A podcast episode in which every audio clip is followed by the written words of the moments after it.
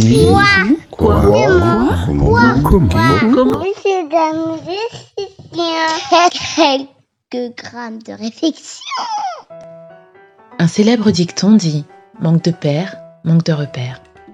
Papa, père, ces quatre petites lettres contiennent énormément.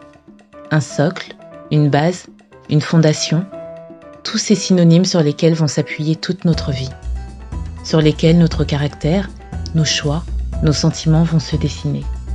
Et ce que nous en ayons un, plusieurs, plus ou pas du tout de papa.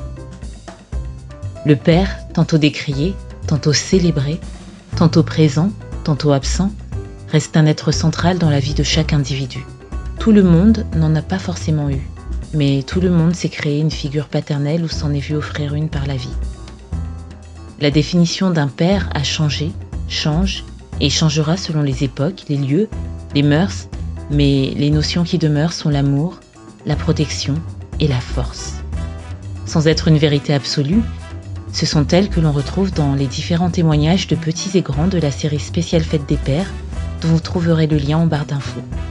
Les papas ont toutes les formes et prennent celles que l'on veut bien leur donner aussi.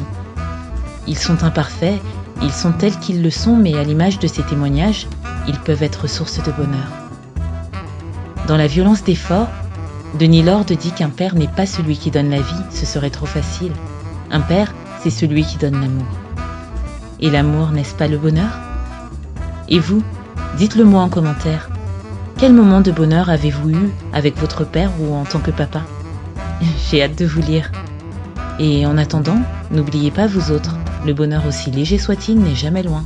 Alors sachez le voir, vous en saisir et l'apprécier. À bientôt